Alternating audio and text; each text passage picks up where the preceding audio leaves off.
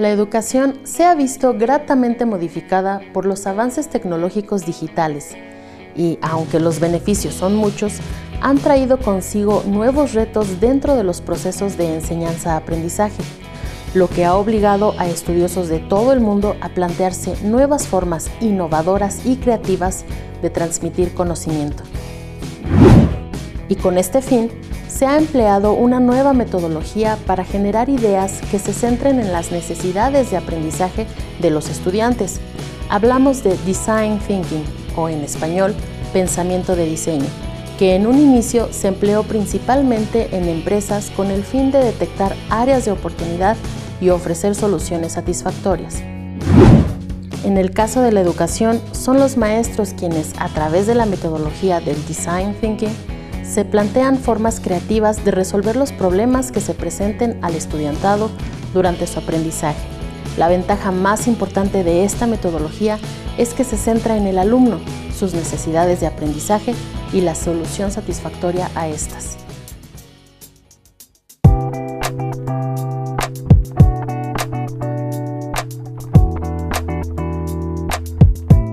Hola a todas las personas que nos acompañan en un nuevo episodio de Platicadito. Déjenme contarles que Anaís y yo creemos que se puede innovar en la educación, ya que maestros en todo el mundo están constantemente implementando nuevas ideas y metodologías en el aula y haciendo el mejor uso de las nuevas herramientas a su disposición. Anaís, ¿cómo estás? ¿Qué piensas de esto? Yo la verdad hoy tengo frío, pero más allá de eso, estoy muy emocionada porque tenemos aquí de regreso a pues dos personas que ya han estado en platicadito hablando de varios temas y que hoy nos van a hablar de esto que comentas de innovación y del design thinking, que se ha convertido en una de las técnicas creativas más utilizadas en los procesos de innovación. Y bueno, pues ya les cuento que vamos a estar con Verónica de la Luz, subdirectora de innovación educativa, y con Patricia González, que también ya nos ha acompañado aquí anteriormente, que es experta en tecnología educativa e innovación. Bienvenidas. Gracias. ¿Cómo están? Muy bien, muchas gracias. Qué gusto acompañarles de nuevo. Qué gusto tenerlas por aquí. Y es que esta técnica de pensamiento de diseño se puede implementar tanto por docentes como por estudiantes. Y esto nuestro, es nuestro punto de partida de hoy. Entonces queremos empezar por lo básico, pero porque, o Patti, a ver quién nos va a contestar esta pregunta.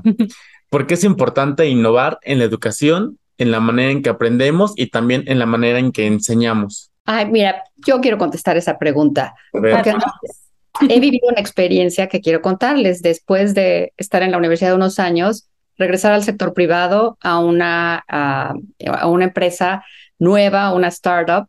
Y cuando uno está ahí, te das cuenta que el mundo cambia mucho más rápido de lo que pasa en la universidad. ¿no? En, en esta empresa, cada dos semanas se diseña un cambio y nuestro producto es un servicio educativo, pero cada dos semanas lo estamos cambiando y estamos experimentando para ver qué funciona. Entonces, realmente el, la forma de pensar hacia el trabajo, hacia cómo aplicamos los conocimientos que tenemos, es muy distinta y tenemos que movernos muy rápido. Entonces, si en la universidad los profesores seguimos usando metodologías que funcionaban para un mundo diferente, que se movía más lento, donde no cambiaba uno de trabajo tan rápido o tantas veces a lo largo de la vida, pues estábamos preparando bien a nuestros estudiantes, pero ahora necesitamos acostumbrarlos a, a cambiar, adaptarse, a probar cosas, a no tener miedo al error. Y entonces el pensamiento de diseño es una herramienta que nos sirve un ancla. A ver, el experimentar y el equivocarse, pues nos da miedo, pero si tenemos una metodología que nos apoye, como el pensamiento de diseño, nos va a ayudar a enfrentar esa, incertidumbre con mucha claridad. Entonces, creo que como profesores tenemos que enseñar por el ejemplo. Si nosotros no innovamos, nuestros alumnos tampoco van a poder innovar cuando estén ahí afuera en el mundo profesional trabajando. Pues sí, Pati, como dices, justo estamos ahorita en un momento social en donde, bueno, los cambios están, como dices, en el día a día, ¿no? Con la cuestión tecnológica, con los cambios también en las redes, que ahora todo el uso de las redes sociales, en las comunicaciones, ¿no? Y pues esto está modificando la manera en que se trabaja, se estudia, etcétera, ¿no? Y pues como dices, el design thinking es una metodología, ¿no? Que nos puede ayudar a justo mantenernos un poco a la par en estas innovaciones, ¿no? Una manera de pensar eh, la innovación. pero ¿qué les parece si nos cuentan un poco más de cómo es esta metodología? Claro que sí. Eh, el design thinking es una forma de sistematizar el pensamiento y las acciones que eh, realizamos para poder desarrollar nuevas soluciones a problemáticas de diferente naturaleza. Como ya lo mencionaba Patti, podemos encontrarnos en el sector laboral eh, tratando de solucionar diferentes problemáticas, pero por supuesto que en el sector educativo nos encontramos todavía con estas, estas situaciones de cómo vamos a apoyar a los estudiantes a que sean capaces de aprender a lo largo de la vida. Este tipo de problemáticas o de circunstancias podemos desarrollarlas con este tipo de pensamiento porque el design thinking nos permite generar esta serie de pautas, de caminos muy, muy guiados para solucionar esas y otras problemáticas, por supuesto, educativas o no, como ya lo he mencionado, ¿no? Los principales impulsores del design thinking son eh, la D-School de Stanford y también ha sido el Instituto de Diseño Hasso-Platter, quienes, bueno, han impulsado, han desarrollado diferentes propuestas, diferentes cajitas de herramienta que permiten a eh, profesionistas de, de todos los ámbitos implementarlas. Entonces, se puede utilizar incluso hasta en el sector médico. Y por ejemplo, eh, dices que es una metodología, pero ¿tiene, ¿tiene pasos a seguir? ¿Tiene ¿Cómo es? ¿Cómo es este tema? Claro que sí. Tiene una serie de cinco pasos. Vamos a encontrarnos primero con empatizar, después vamos a transitar hacia delimitar, delimitamos un problema, después, a partir de esa delimitación del problema, vamos a proponer diferentes ideas y que nos permitan dar un esbozo sobre eh, las soluciones a esa problemática y Finalmente seleccionamos una o dos ideas dentro de esa etapa para transitar a la que sigue, que sería la etapa de crear. Eh, nos vamos a generar una, una, propuesta en la que podamos aplicar esa idea o serie de ideas en, una, eh, en un prototipo eh, que sea lo más rápido posible, que sea de una tecnología lo más básica posible, lo más baja posible, que nos permita ir y con, con las personas y ponerla en marcha, ponerla en uso directamente y recibir realimentación rápidamente. de esta manera transitamos a la última etapa que corresponde a evaluar y refinar. Esta metodología está circunscrita dentro de lo que se denominan las metodologías ágiles y tiene eh, una serie de principios que la fundamentan, ¿no? Entre ellos está el hecho de estar centrado en la persona. Siempre se busca que la persona sea el centro del diseño. En el caso de cuando estamos hablando del el design thinking en educación, nos vamos a encontrar con dos principales actores que van a estar en el centro, ¿no? Tanto el profesor como los estudiantes por supuesto. Entonces, aquí va a ser muy importante que tomemos en consideración cuáles son las perspectivas del estudiante, cuáles son sus ideas, cuáles son sus necesidades, sus intereses, su realidad, su contexto, pero también, por supuesto, del profesor, que es el profesor quien va a estar a la vez diseñando y desarrollando. Entonces, aquí tiene un doble papel eh, eh, este eh, actor educativo. Pues muy importante. Me gusta la parte que toma mucho en cuenta al docente, que es quien va a crear y dar todo lo que dices, pero no dejamos de lado a la parte de los estudiantes, ¿no? Y, por ejemplo, si quiero aprender a implementar este pensamiento de diseño, Anaís, ¿hay alguna, alguna manera, algún curso, algo que nos enseñe a hacerlo? Yo creo que, yo creo que puede que sí haya, Jorge, pero ¿qué les parece si lo dejamos en suspenso? Porque llegamos a nuestra tradicional pausa musical y ahorita que regresemos les contamos si hay alguna manera de usar esta metodología o que los pueda ir guiando un poco. Yo creo que Anaí sabe algo, pero no quiere decirnos todavía, no quiere adelantar nada, pero ya lo escucharemos al regreso de la, pausa. Y es que el día de hoy les vamos a dejar con estas recomendaciones que Vero y Patti nos han dado antes de, del programa y a ver qué les parecen. Los dejamos.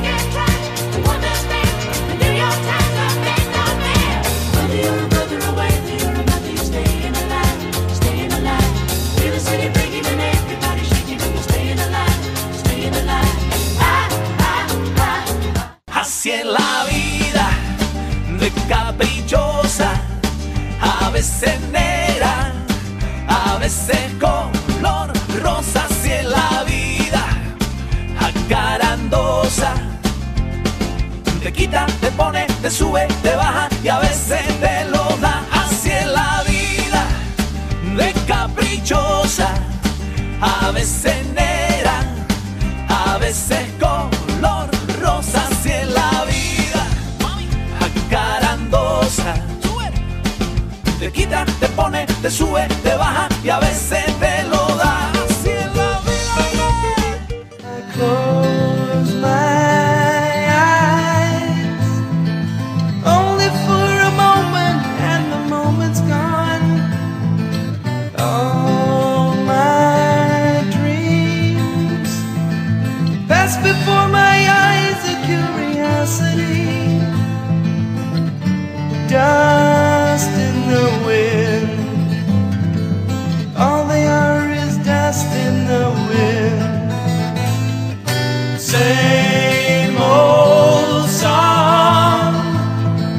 Just a drop of water in an endless sea.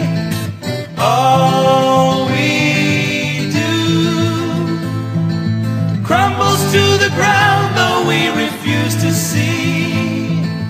Pues regresamos a Platicadito, ya estamos aquí de vuelta después de dejarlos un poquito en suspenso. Bueno, cuéntanos antes- ya, cuéntanos antes ya. quiero invitar, antes voy a seguir un poquito el suspenso, porque antes quiero invitar a las personas a que nos cuenten qué les pareció la selección musical de Patti y de Vero. Entonces, en las redes, por favor, díganos qué les pareció, para que, bueno, también nuestras invitadas sepan un poco qué les parece a nuestro público, pues sus gustos musicales.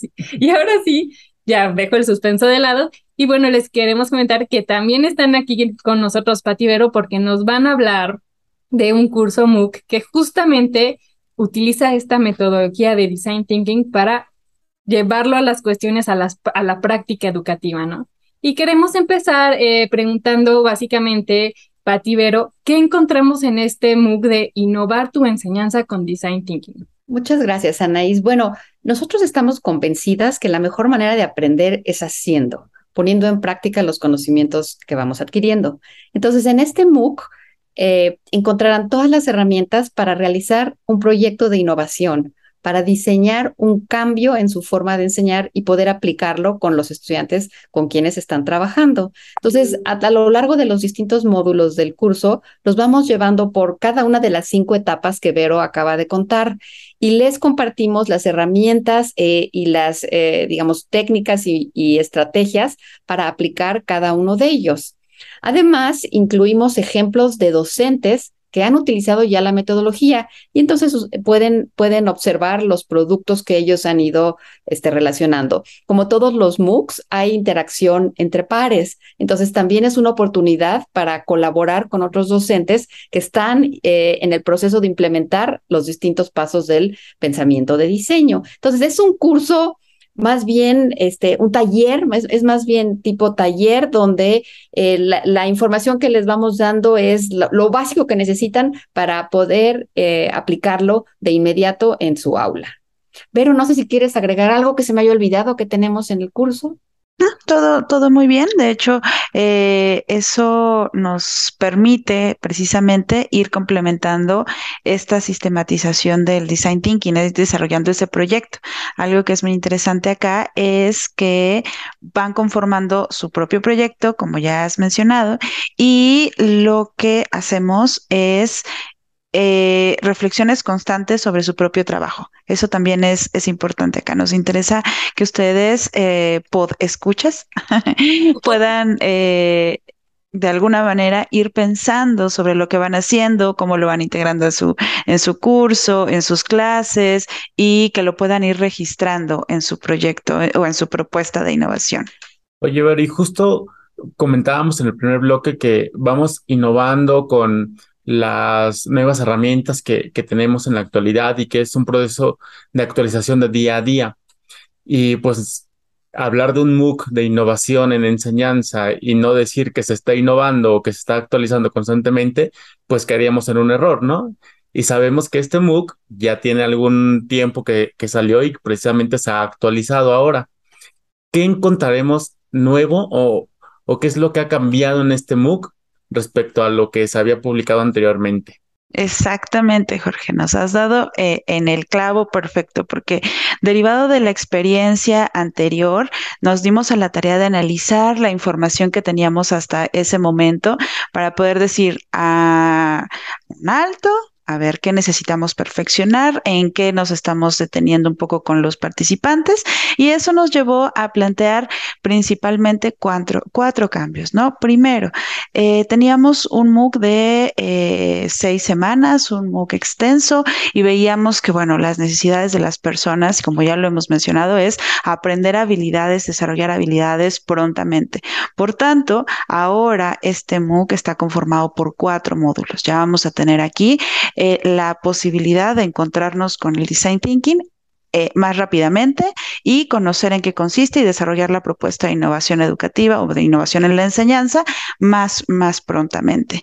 Otro de los cambios es que eh, anteriormente teníamos videos largos, videos extensos. Lo que hicimos fue hacer una selección de cuáles eran los, los videos más eh, necesarios, los videos indispensables para cada una de las etapas, desde el análisis de lo que es la innovación educativa hasta la última etapa en donde les hablamos eh, más allá, ¿no? Ahora que tienen su propuesta, ya que terminan el curso y, y, generan la propuesta de innovación educativa, pues entonces, ¿qué es lo que, lo que continuaría? Hicimos una revisión minuciosa de los videos, seleccionamos cuáles eran los más necesarios y los e y seleccionamos también las ideas, ¿no? De manera tal que nos quedaron videos cortos, ¿no? Información breve, información clave eh, para cada uno de los módulos, ¿no? En pequeñas cápsulas.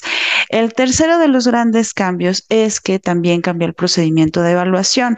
Ahora también incluimos cuestionarios a lo largo de los módulos, ¿no? Y cuestionarios que les van a permitir eh, poder valorar qué tanto han comprendido, poder identificar eh, a través de diferentes tipos de preguntas cuál ha sido la, la, aplicación de una u otra etapa en diferentes casos, ¿no? Queremos que eh, nos encontremos eh, con ejemplos, pero también con esta necesidad de ver cómo se aplican a partir de casos que les hemos propuesto en estos cuestionarios.